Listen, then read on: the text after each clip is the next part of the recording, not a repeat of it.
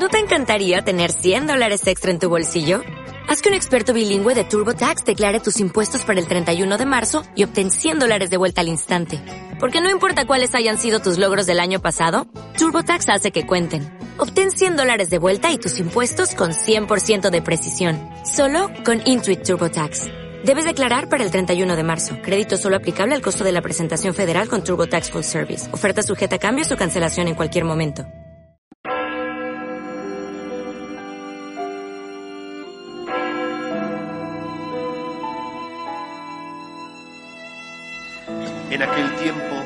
Dijo Jesús a sus discípulos, Cuidad de no practicar vuestra justicia delante de los hombres, para ser vistos por ellos.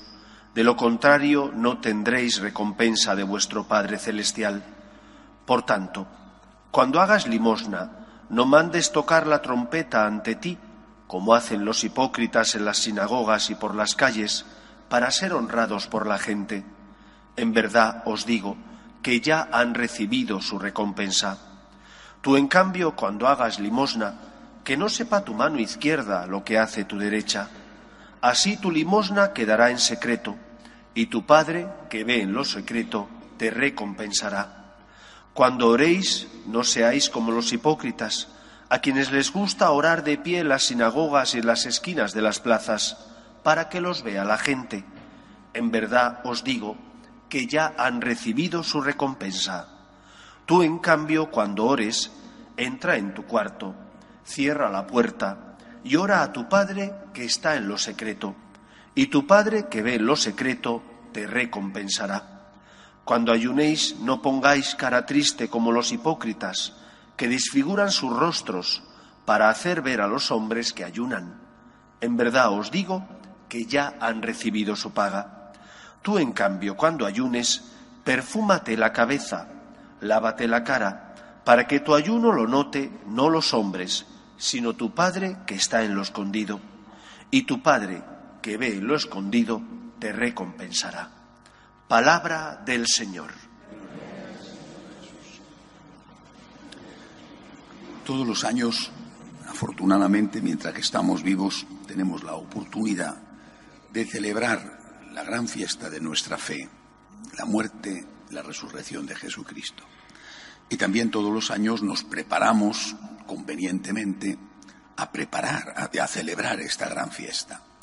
Es decir, nos preparamos durante 40 días, la cuaresma, 40 días es lo que significa cuaresma, para cuando llega el momento de celebrar la muerte y resurrección de Jesucristo, estar bien dispuestos. Esta preparación la cuaresma tiene unas claves tradicionales que no están mal y que no hay que abandonar.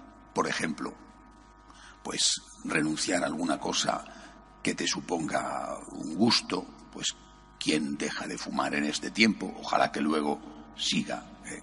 sin fumar, quiero decir. ¿Quién deja de tomar dulce? También. ¿eh? Algo que implique una cierta penitencia para el cuerpo. Es una tradición y es muy buena tradición.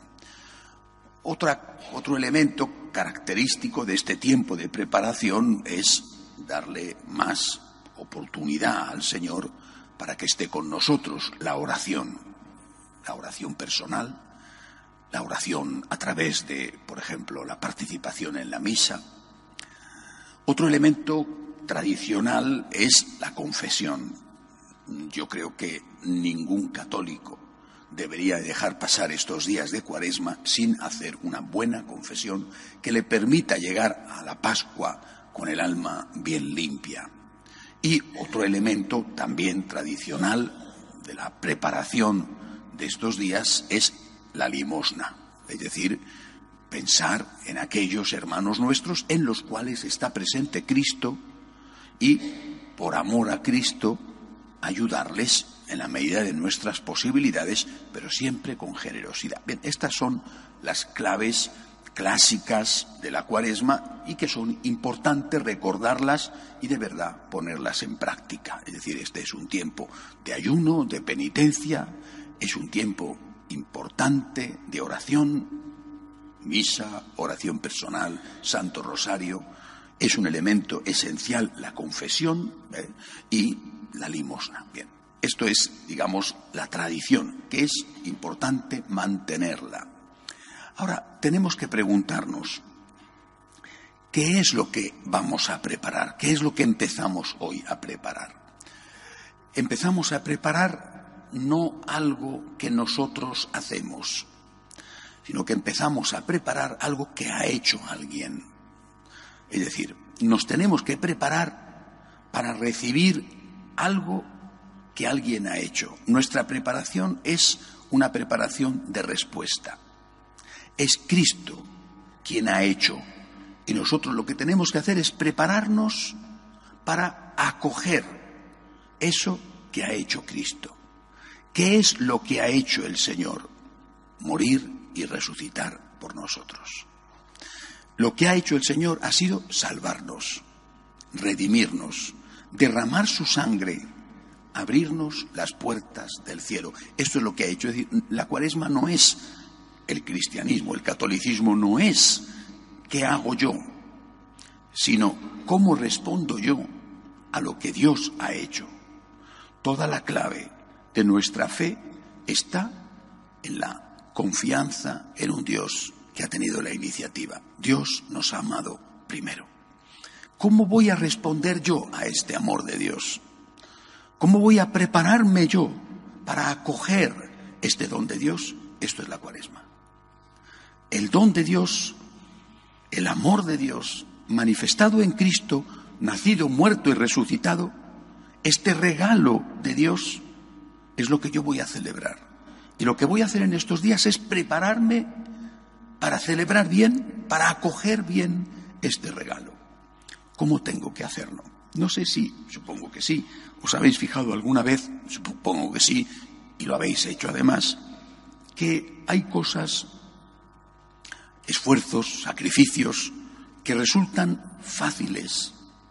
Aunque sean difíciles, resultan fáciles y los hacemos. Y hay otros esfuerzos o sacrificios que siendo menores resultan muy difíciles y no los hacemos. Cuando veo, por ejemplo, lo que es capaz de hacer una mamá o un papá por su hijo, su hija, el sacrificio, la entrega, a veces incluso la propia vida, pregunto por qué tiene esa fuerza para hacer eso y en cambio esa misma persona u otra, una cosa pequeña, casi insignificante, no tiene fuerza para hacerla. Solo hay una respuesta a esto, el amor. Cuando tú amas, hacer algo por el ser amado, aunque sea difícil, lo haces. Con gusto, lo haces. Cuando tú no amas, aunque sea poquito lo que te pidan, siempre encuentras una excusa y no lo haces. Decía San Juan Pablo II, hablando de la ética católica, de la moral católica, decía, muchas veces la moral, nuestra moral, puede parecer una elevada montaña. Tenemos entonces la tentación de decir, dinamitemos la montaña, destruyamos la montaña, arrasemos con la montaña, para que no sea difícil de subir. Terminaremos por convertir la montaña en un abismo donde nos precipitamos. Lo que hay que hacer, decía el Papa, lo que hay que hacer es darle fuerza a la persona para que suba la montaña. Esta es la clave. Porque una mamá es capaz de hacer cosas heroicas y esa misma señora o cualquier otro no es capaz de hacer una cosa sencilla. Está en función del amor, del amor que tienes hacia tu hijo o de la indiferencia que tienes hacia otra persona a la cual no quieres nada no sientes nada por ella, no tienes ninguna deuda con ella. ¿Por qué os digo esto? Porque cuando uno entiende el objetivo de Dios, que es nuestra salvación, entiende que esa salvación solo se produce cuando nosotros llegamos a amar a Dios. Cuando nosotros llegamos a amar a Dios, por muy difícil que sea, lo que sea, la moral, dar testimonio de fe, evangelizar, por muy difícil que sea, lo hacemos. Ahí están los mártires. Y cuando nosotros no amamos a Dios, por muy poquito que sea lo que se nos pida, nos parece excesivo y no lo hacemos. Tres escalones pueden parecer muchos o nada. Los podemos subir de un salto o no tener la fuerza para subirlos. ¿De qué depende? No de los escalones, de la fuerza de nuestras piernas. Por eso, lo que tenemos que hacer en este tiempo, lo que tenemos que hacer en toda nuestra vida, y la cuaresma debería de ser una especie de resumen de la vida, lo que tenemos que hacer es enamorarnos de Dios, para después darle a Dios lo que Dios merece. Esta es la salvación que Dios nos da. Es la salvación que Dios nos ofrece. Lo que tenemos que hacer en la cuaresma es dejarnos enamorar por Dios, contemplar el amor de Dios, contemplar. Decía Santa Teresa, mirad a Cristo crucificado, porque una vez que os hayáis enamorado de Él, todo os resultará fácil. Mirad a Cristo crucificado, dejaros enamorar, daros cuenta de lo mucho que ha hecho por vosotros, daros cuenta de lo que le ha costado nuestra salvación, dejaros enamorar, dedicad este tiempo a la contemplación del amor de Dios. Y, como es lógico, dedicad este tiempo después a la respuesta a ese amor de Dios, al agradecimiento.